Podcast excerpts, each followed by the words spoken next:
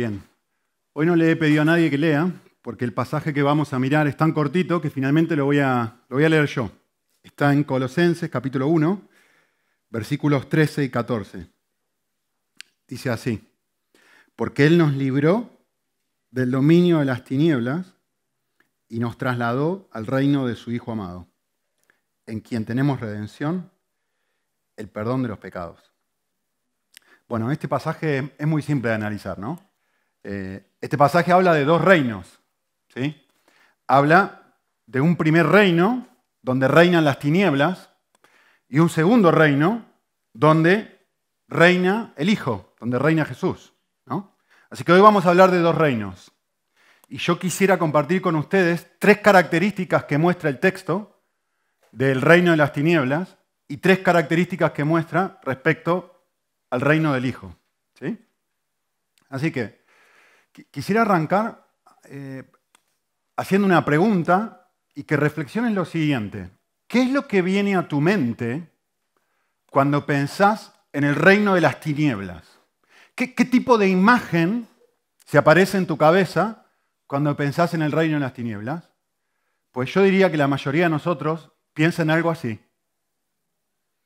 El reino de las tinieblas es un lugar donde están los demonios, Satanás, eh, rojo, feo, fuego, etc. ¿no? Eh, lamento desilusionarte. El reino de las tinieblas, la mejor imagen para hablar del reino de las tinieblas no es esta. Yo le voy a dar cuatro o cinco alternativas que van a mostrar cuál es la mejor imagen cuando la Biblia describe ¿Qué es el reino de las tinieblas? Miren, la primera imagen para describir el reino de las tinieblas es esta. Unas vacaciones en Bali. Si querés pensar, ¿qué, ¿qué caracteriza a una persona que vive en el, en el reino de las tinieblas? Tenés que pensar en alguien cuyo objetivo de vida es vivir esto. O el reino de las tinieblas se podría usar esta imagen es alguien que vive para la tecnología, que le encanta un móvil nuevo y tiene el iPhone 122A. No sé cuál es el número, el número, ya no sé ni por cuál van. Pero siempre tiene la última. Está viviendo su objetivo de vida es comprar tecnología. Miren, esta es una buena imagen de lo que es el reino de las tinieblas. y es rojo encima, ¿no? llega a las rebajas y está desesperado. Vive para ese reino. Está dominado, por eso le encanta, se ha vendido a eso y está desesperado por la ropa, por su cuerpo, por sus cosas. Miren, esta es otra buena imagen del reino de las tinieblas. No pareciera, ¿no? ¿Saben qué es eso, no? El novio y la novia agarraditos de la mano. Estás viviendo para una relación. Estás viviendo para, para que una persona te llene. Una más del reino de las tinieblas, también es roja. Nada te causa más placer que esto. ¿Saben qué es el reino de las tinieblas? El reino de las tinieblas es tomar la creación de Dios, tomar todas las cosas buenas, porque todas estas cosas son buenas, todas las cosas buenas del reino de Dios y utilizarlas mal. Es algo bueno, y escuchen la frase porque es a propósito así, mal visto, porque la imagen tiene que ver de las tinieblas con no poder ver bien. ¿Sí? Así que, tres características. Primera característica del reino de las tinieblas, si querés anotar ahí en tu papelito. La primera característica muy, muy importante de entender este reino es que aparenta ser atractivo. No es un lago de fuego lleno de demonios. Eso no es el reino de las tinieblas. esto se lo voy a probar ahora con versículos bíblicos. ¿eh? Pero cuando está hablando de que antes las personas vivían bajo este reino, no está hablando de Satanás, los demonios y todo esto. Está hablando de otra cosa. ¿Sí? Está hablando, a ver, piensen esto. ¿Por qué será que se define con el vocablo oscuridad justamente tinieblas. ¿Cuál es la esencia de las tinieblas? ¿Qué es lo que produce las tinieblas? Bueno, es muy simple. No hace falta estudiar teología para saber esto. La característica, la esencia de la tiniebla es que me imposibilita ver. Por eso tenés en tu coche antinieblas, ¿no? Porque no te deja ver bien. Tú te estás enfrentando a la carretera, te estás enfrentando a la vida, y cuando hay tinieblas, cuando no hay oscuridad, ¿qué es lo que pasa? No puedes ver. Entonces estoy en una carretera llena de tinieblas y quiero avanzar, pero está todo oscuro. ¿Sí? Vale, entonces la pregunta que uno tiene que hacerse es, ¿qué es lo que no puedo ver cuando estoy bajo este reinado? ¿Sí? Vale. Y, y vamos a ver dos cosas. Hay dos cosas que uno no puede ver. O mejor dicho, que el reino de las tinieblas me impide ver. La primera cosa que me impide ver es, me impide ver el engaño del pecado. Esto es vivir en el reino de las tinieblas. Es no darme cuenta que la oferta de vida que se me está ofreciendo bajo este rey es una oferta de vida que aparenta ser buena, pero que termina destrozándome. Miren, este ejemplo es, pero bueno no, como se dice aquí, lo que viene después, Samuel. Eh, miren esto, el pueblo de Israel está en, esclavos en Egipto. ¿sí? ¿Dios qué hace? O sea, ¿A cuántos de los que estamos acá nos gustaría vivir esclavos? Encima en Egipto. Voy todos los años a Egipto. ¿Saben lo que es vivir en Egipto? Es horrible. Es uno de los países más feos del mundo. Lo único bueno que tiene son las pirámides. Y Sharm el que está abajo y que ahí sí, está muy lindo. Que es un lugar súper turístico, pero no mucho más. Desierto, calor, hambre, no hay verde. Horrible. Y encima vivir esclavo. ¿sí? Dios hace algo con el pueblo de Israel lo quita, lo libera de ahí y encima le da de comer. Ahora, miren esto, miren esta frase, números. 11, 5 y 6, dice así, el pueblo dice, yo me acuerdo cuando estaba en Egipto, me acuerdo del pescado que comía gratis en Egipto, de los pepinos, de los melones, de los puerros, las cebollas y los ajos. Sí, qué buena que era la vida ahí. Y ahora no hay nada para nuestros ojos que este maná. A ver, presten atención lo que está pasando aquí. Miren el nivel de engaño que hay en este grupo de gente al cual Dios ha sacado de la, de la, esclavitud y lo está llevando a la tierra prometida. Y están diciendo, no, mejor era cuando estábamos allí, ya estoy cansado de este maná. O sea, a ver, piensen esto. Primero, ¿quién en su sano juicio, miren cómo te engaña el pecado, ¿no? Va a decir que comías gratis en Egipto. Eran esclavos, no comían gratis. Trabajaban, les pegaban, lastimaban a sus hijos, mataban a sus hijos y les tiraban las sobras de lo que quedaba y ellos vuelven a recordar esa experiencia como una experiencia positiva. Miren el nivel de engaño que hay. Eh, eras esclavo.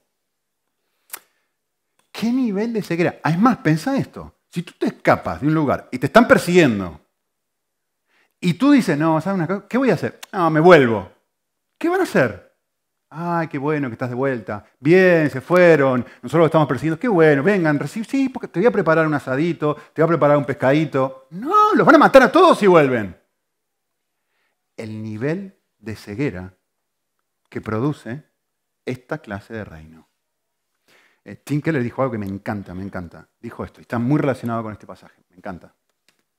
Muy bueno para pensar, ¿eh? Dice, cada acto de pecado tiene un poder de autosuicidio sobre la facultad que lo produjo. Lo leo de vuelta.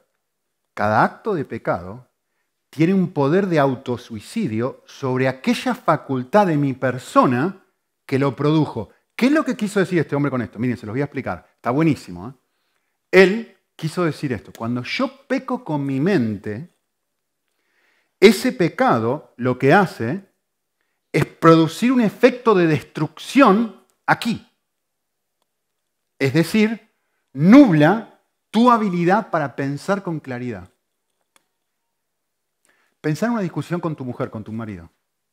Empezás a discutir sobre algo, empezás a discutir, te enojas, empezás empezás a discutir, terminás discutiendo, estás dos horas discutiendo y al final de la discusión no sabes ni por qué empezaste discutiendo.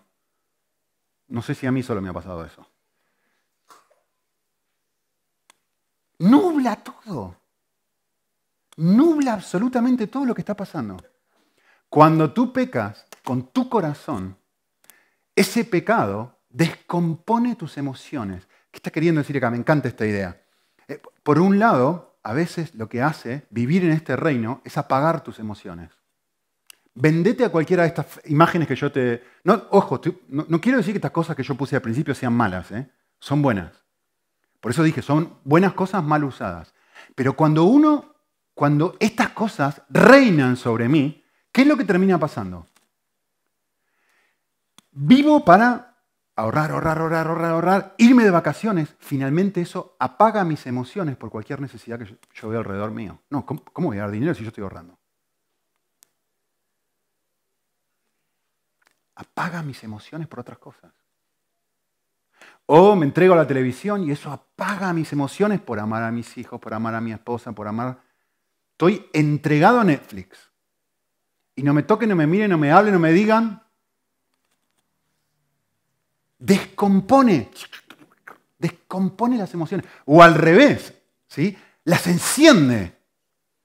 Porque de repente cuando estoy reinado por este reino, exploto, pa, por cualquier cosita que se interrumpa en mi deleite de este reino.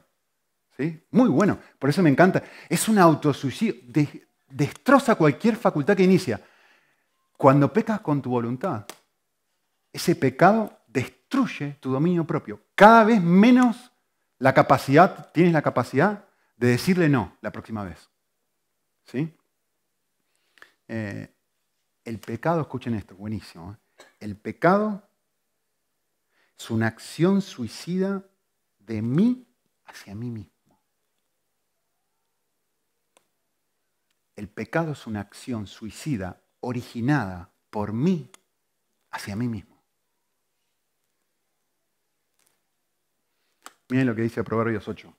Dice, todo el que peca contra mí, a sí mismo se daña todos los que me odian, estás amando la muerte, es lo que dice el libro de Proverbios. ¿Sí? Entonces, lo que este reino hace es, se ve extremadamente atractivo, pero finalmente termina destrozándome. Y yo creo que todos nosotros hemos vivido experiencias donde hemos tocado, hemos palpado, hemos sentido un poquitito de esto. En donde cada vez que elegimos vivir en este reino, termina sucediendo esta clase de cosas. ¿Sí? Segunda característica, no te pierdas esta porque esta es la más linda. Para mí, esta, de lo que muestra el texto, esto es fabuloso. ¿Por qué el texto define a este, a este primer reino como un reino de tinieblas? ¿Saben por qué? Porque me impide ver el valor del Hijo amado. Si ustedes se fijan en el versículo que sigue, lo vamos a mirar la semana que viene, versículo 15, es justamente esa belleza del Hijo amado, ese valor del Hijo amado, lo que el resto del pasaje va a describir. ¿Sí? Él nos libró de este dominio de tinieblas, de oscuridad, y nos trasladó este reino del Hijo amado. Y después va a describir cómo es este Hijo amado, versículo 15. Y dice, miren, yo voy a leer el pasaje como si yo estuviera viviendo en el reino de las tinieblas. Miren, Jesús, Jesús es la imagen del Dios invisible. ¿Y qué? ¿Sí? ¿Y qué? Él es el primogénito de toda creación. Ay, ¿cómo habrá salido el Barça? ¿Cómo habrá salido el Madrid? ¿Ven? Sigo leyendo. En Él fueron creadas todas las cosas, en Jesús. Todo, lo invisible, lo visible, tronos, dominios, poderes, todo ha sido creado por medio de Él y para Él. ¿Y cuando se acaban las rebajas? ¿Cuándo se acaban las rebajas? ¿Cuándo se acaban las rebajas?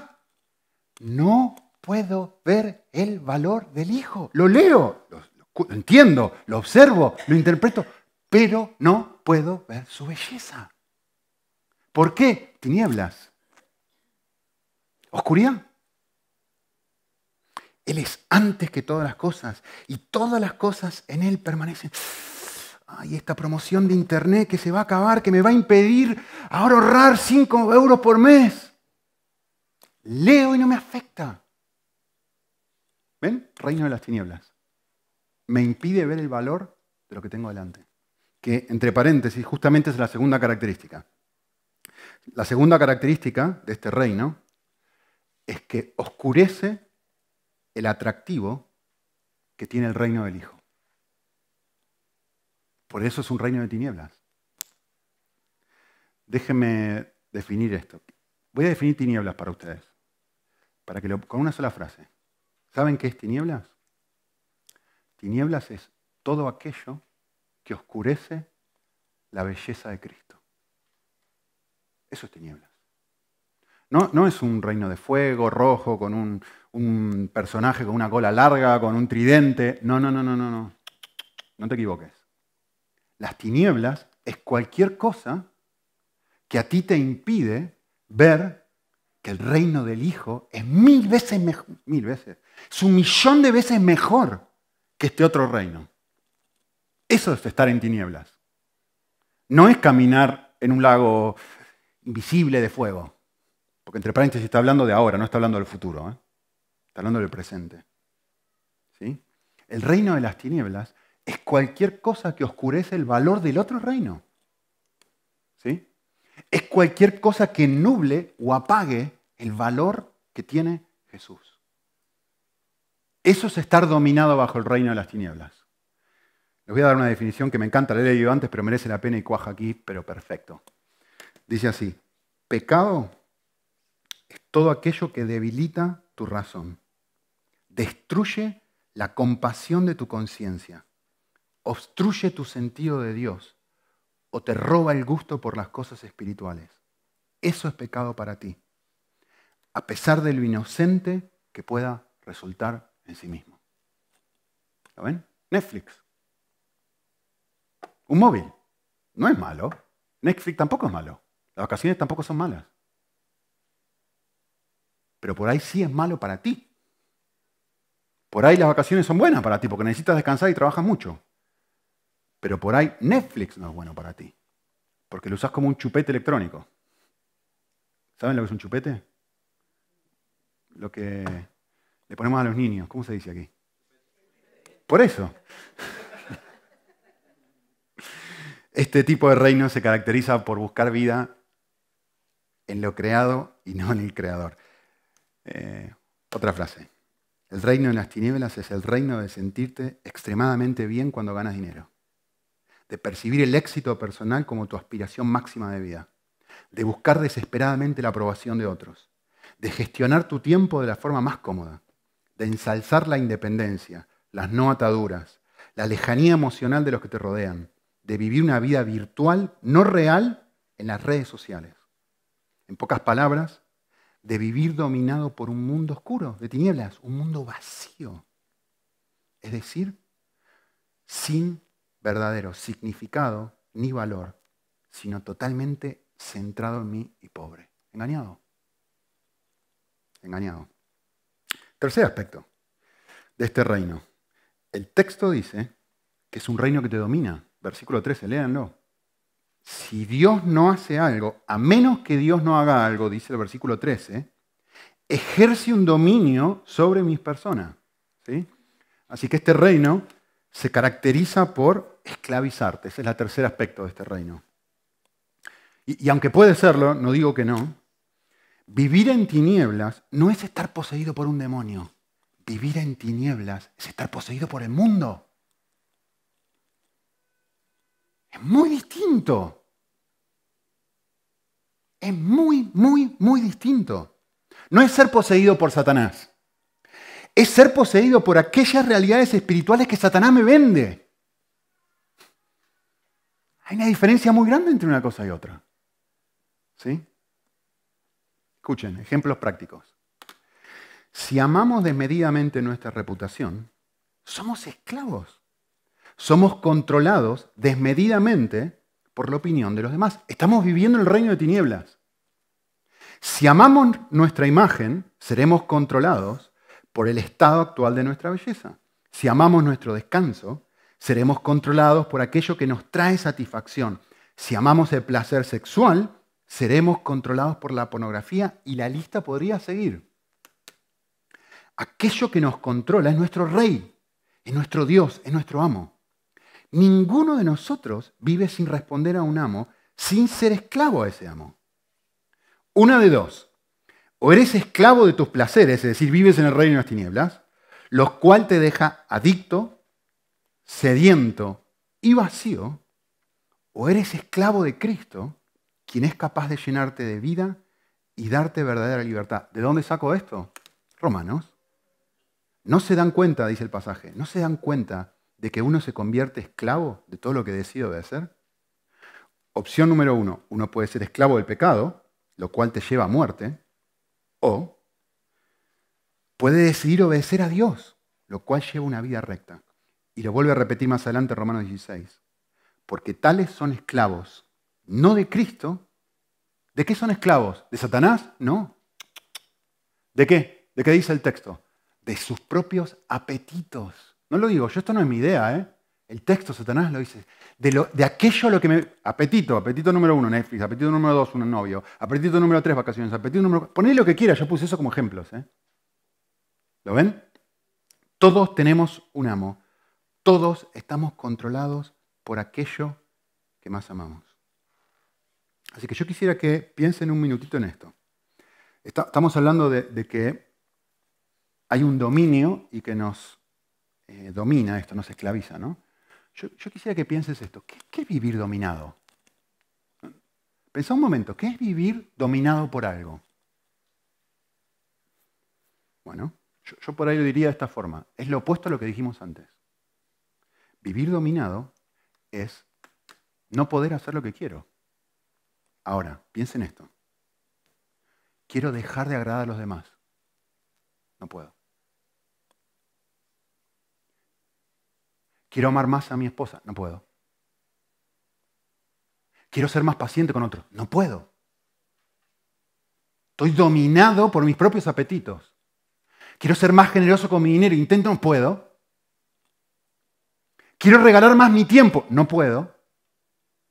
Me choco con que mis propios apetitos compiten y todavía sigo dominado por esto. ¿Sí? ¿Lo ven? Que vivir. No, no es estar poseído por Satanás. Que puede ser, ¿eh?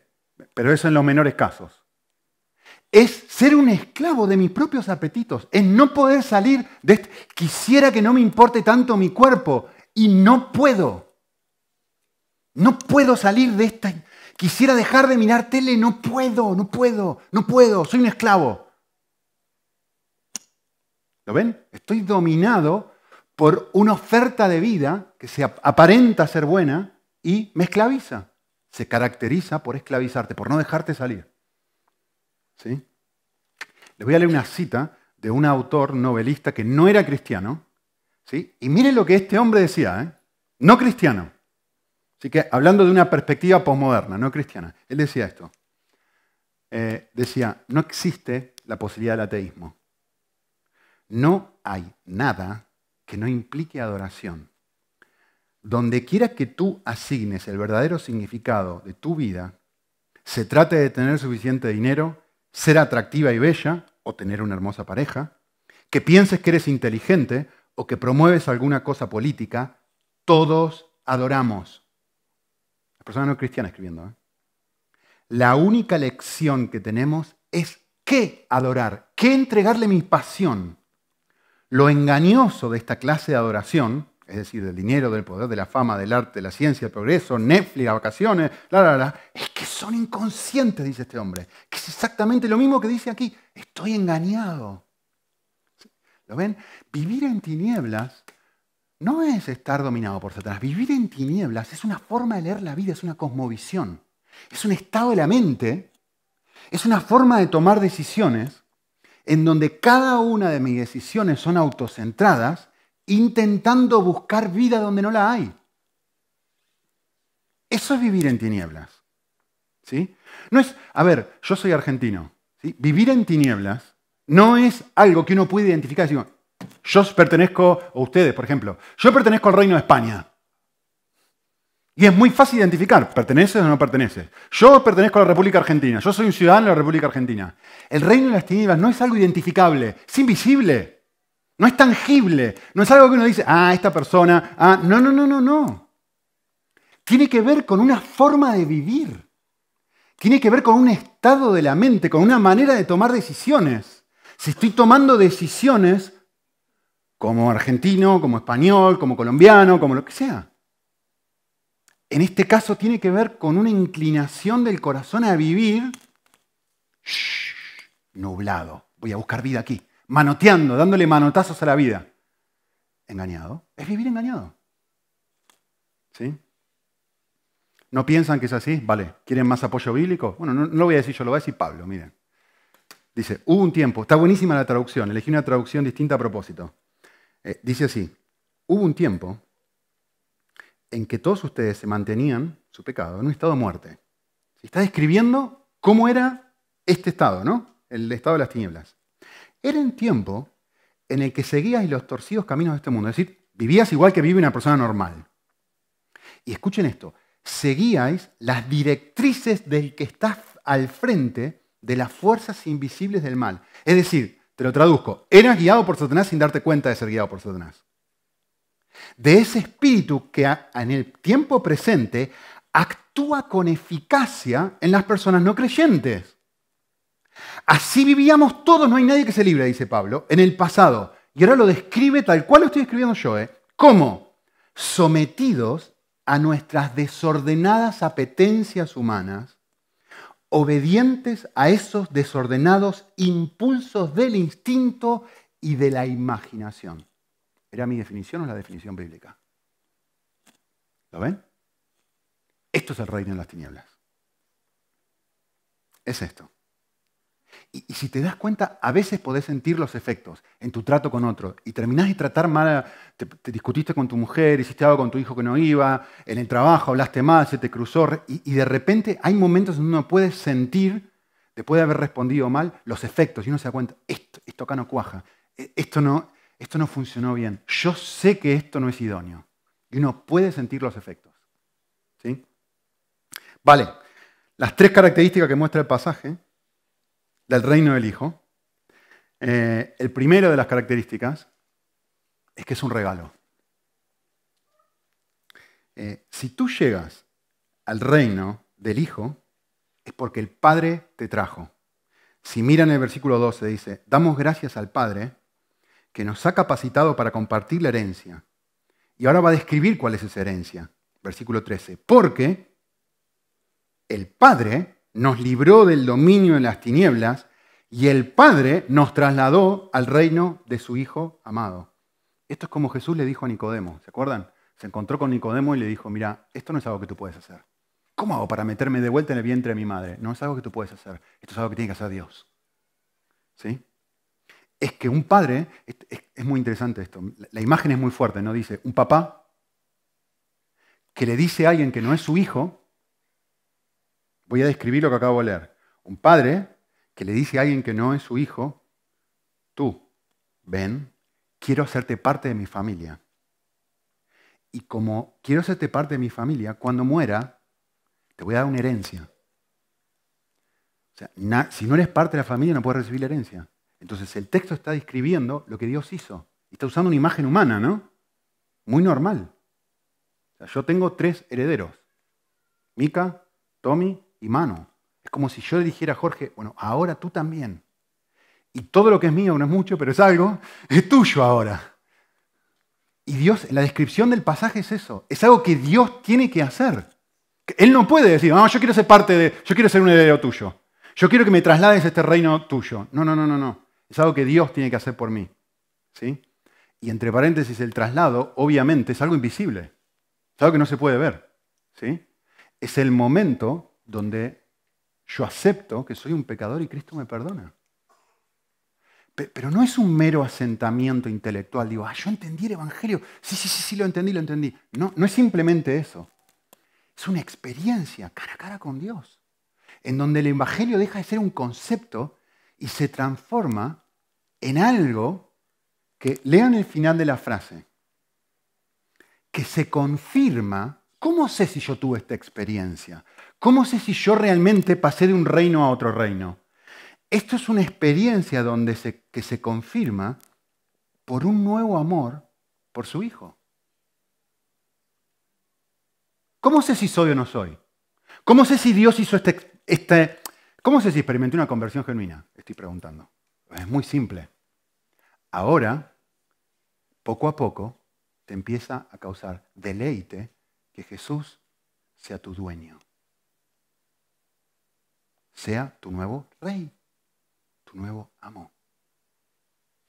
Te gusta. Es decir, no solamente comprendo el Evangelio, sino que comienzo a amarlo. y empiezo a decir, un momento, vivir de este lado es precioso. Vivir, vivir en el reino de Cristo es fabuloso, es increíble. Pero no es que yo lo estoy diciendo, es que comienzo a vivirlo, a sentirlo, a percibirlo como algo real y genuino. ¿Sí? Segunda característica de este reino. La segunda característica es que se caracteriza por liberarte. ¿Sí? De repente, si eres parte de este reino, poquito a poquito, no, de forma total y completa, pero poquito a poquito, empezás a sentir libertad. Libertad del Netflix. Libertad de las vacaciones y decir, ahora puedo regalar mis vacaciones y hacer algo distinto con mis vacaciones. Libertad del coche, libertad del dinero, libertad de vivir para mí mismo, libertad para ser más paciente con mi mujer, con mis hijos, libertad de cosas que antes me esclavizaban y ahora poquito a poquito estoy empezando a ser reinado por un nuevo reino. ¿Cómo sé si soy parte? Porque de poquito a poquito empiezo a experimentar liberación. ¿Sí? Ahora tengo hambre por ayudar a otros. Ahora no solamente le mando esto a Miriam, ¿sí? que tu papá está mal, y digo, a ver, le mando un cosito que estoy orando por ti. Ahora me carga, me duele, lloro por ella, lloro por ella. Y digo, ¿cómo te puedo servir, Miriam? ¿Cómo te puedo ayudar? Y digo, ¿te puedo cuidar a tu hija? ¿Puedo llevarte comida? No es simplemente, sí, duele llorar por vos, Miriam. Que me carga. ¿Por qué? Porque ahora soy libre de mi egoísmo. Ya no vivo en tinieblas, ahora vivo para otra cosa. Entonces las cosas que le duelen a otro me empiezan a doler a mí también. ¿Sí? Les leo una cita de Rebecca Piper, me encanta esto. Dice, la cruz.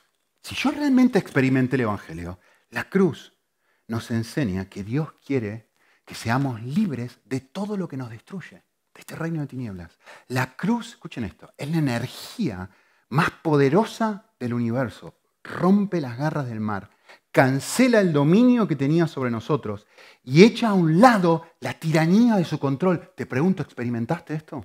No te digo todo el tiempo, pero te digo, ¿en algún momento experimentaste esto? Es una experiencia que poquito a poquito estás volviendo a experimentar. Dice ella, cuando aceptamos lo que Cristo hizo por nosotros en la cruz, este pasaje, por primera vez tenemos verdadera elección de no pecar. Me encanta esta frase, dice, antes de eso éramos completamente predecibles.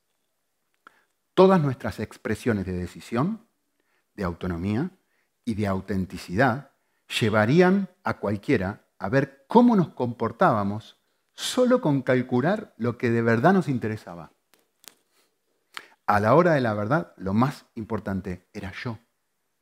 El egocentrismo era un hábito tan arraigado que estaba igual de instaurado que cualquier otra adicción, dominado. No podía salir. Pero Cristo murió para que el poder de nuestro egocentrismo se rompiera. Él nos libró del dominio de las tinieblas y nos trasladó a otro reino. ¿Qué, es no estar dominado?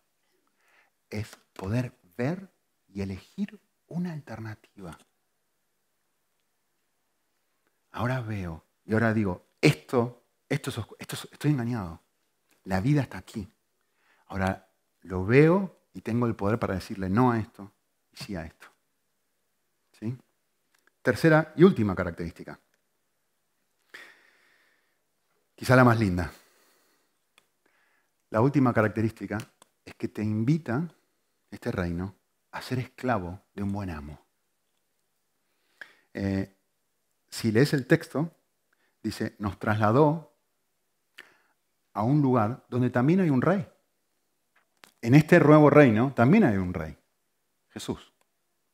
Como decía Pablo en el, pasaje de Romanos que yo leí, ¿no? No, no hay término medio. O estás esclavo de tus pasiones o sos esclavo de Cristo. E, ¿Estás dominado por tus apetitos o estás dominado por Jesús?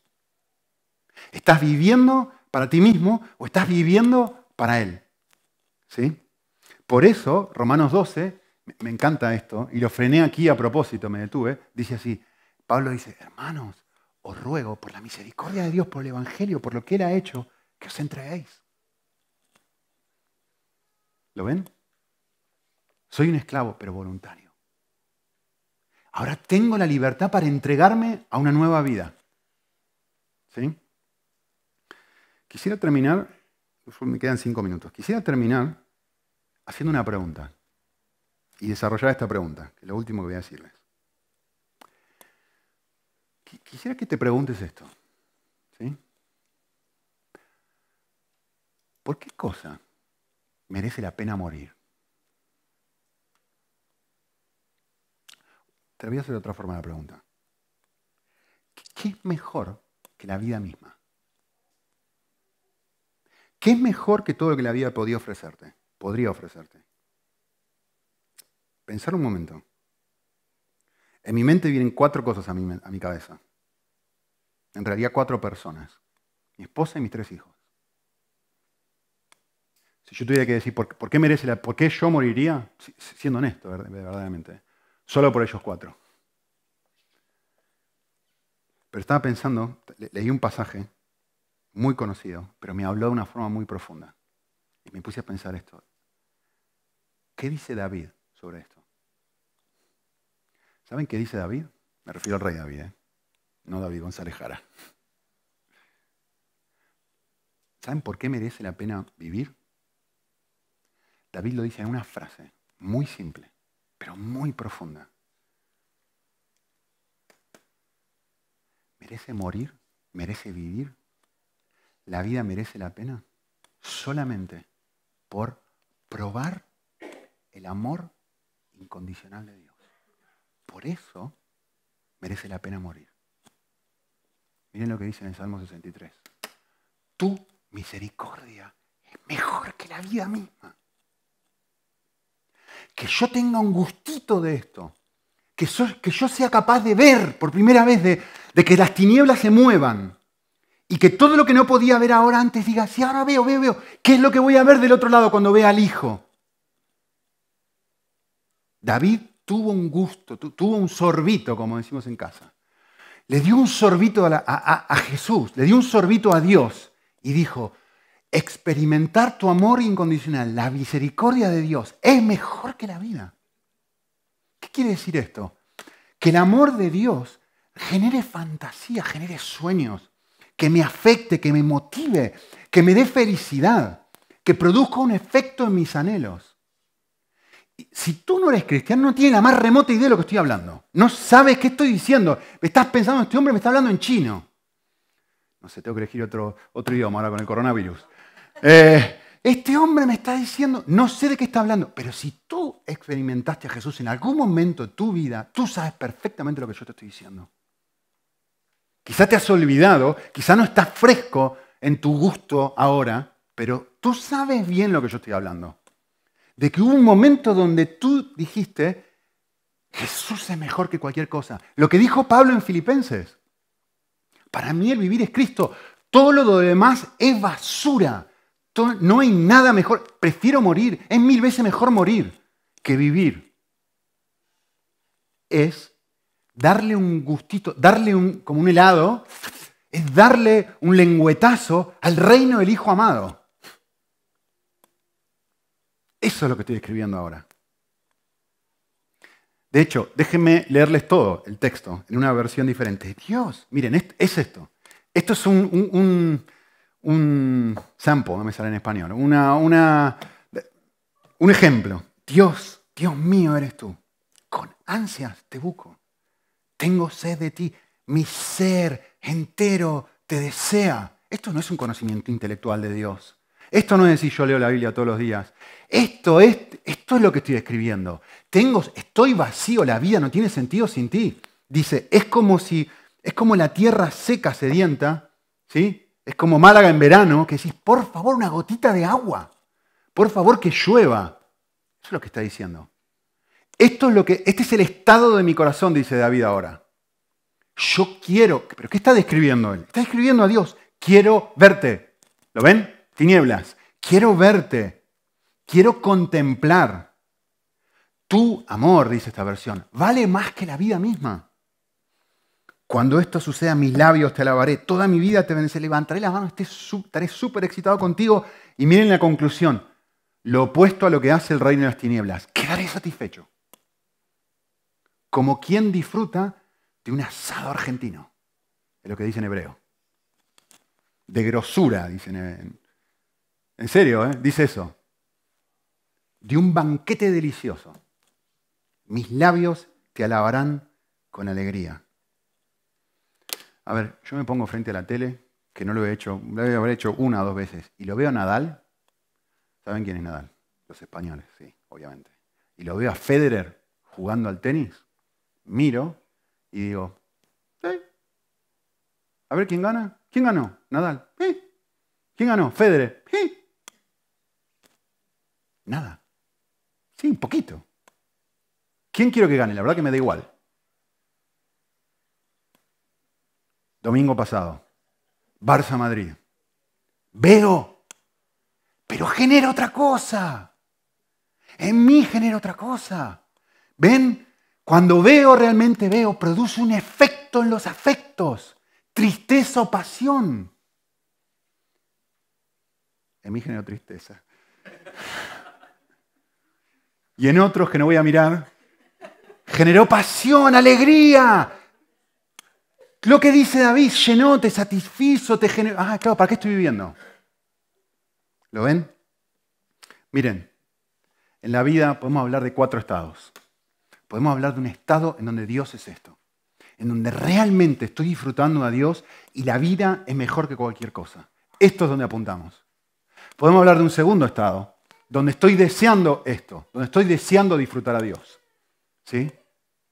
Podemos hablar, si quieren, es más, de un tercer estado, en donde estoy deseando desear disfrutar a Dios. Eso es un estado más bajo.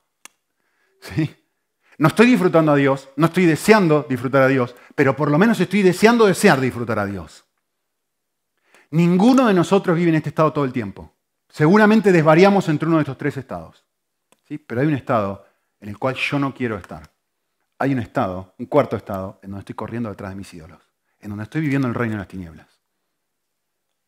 Si no estoy en ninguno de estos tres, estoy en el cuarto.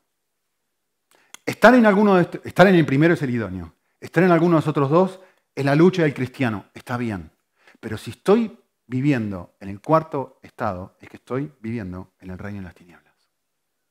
El mismo pasaje de, Salmo 63 David está expresando, yo tengo sed, yo estoy en el segundo estado, yo quiero, yo deseo, yo anhelo estar. O sea, que está luchando. No es que está viviendo ahí todo el tiempo, pero él mismo está diciendo, yo quiero esto, yo deseo volver a desearte, yo deseo volver a contemplarte. Yo deseo volver a este estado en donde, donde percibo tu misericordia como lo mejor de la vida. Está bien, no estoy diciendo que tenemos que estar siempre ahí. El problema es cuando ya me entregué a esto, cuando ya me entregué a mis ídolos. ¿Sí? Termino con una cita de Keller. Él dijo esto, debemos exponernos muchas veces a la gracia de Dios, hacer descender el amor de Dios y la gracia de Cristo hasta los fundamentos que determinan las acciones de nuestros corazones, hasta la capa fundamental de nuestras identidades, es un proceso. Y a menudo es un proceso lento. Está bien. Él nos trasladó al reino, pero todavía sentimos sus efectos. Nos liberó del dominio pero no de la presencia del pecado. Todavía sentimos sus efectos. Así que mi aplicación práctica para cada uno de nosotros es tener que broncearte. ¿Cómo hago para seguir disfrutando y viendo y pudiendo valorar más y más a Cristo? Es eh, tratar de leer todo lo que puedas. Eh, parafraseando el dicho, dime lo que lees y te diré quién llegarás a ser. Dime lo que lees y te diré quién eres. Eh, exponte. Ponte a las escrituras, ponte a libros. Te dejo aquí, Simplemente esto como desafío. En Cambios Profundos hay un listado de un montón de literatura y libros para leer. La página web, cambiosprofundos.com. Y ahí tenés libros sobre eh, vida espiritual, sobre oración, sobre cómo estudiar la Biblia, sobre crianza de los niños, sobre todos los temas. Y tomó mucho tiempo y esfuerzo. No son míos nada más. Yo he consultado con un montón de gente de distintos países del mundo que han coincidido. Estos son los mejores libros para leer. Buena literatura. Exponete. Merece la pena. Oramos.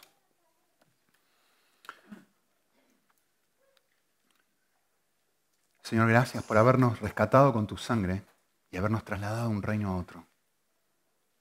Queremos vivir en el reino de tu Hijo, donde, lo más atractivo de este reino eres tú. Ayúdanos, Señor. Obra nuestro corazón, abrí los ojos de nuestro corazón para que se disipen las tinieblas y podamos apreciar tu belleza, Señor. Gracias porque esto es un regalo, es un acto sobrenatural que tú hiciste a través de la cruz. Queremos una y otra vez apropiarnos de esta verdad para no ser engañados por un reino que ofrece mucho y termina dejándonos con nada. En Cristo Jesús. Amén.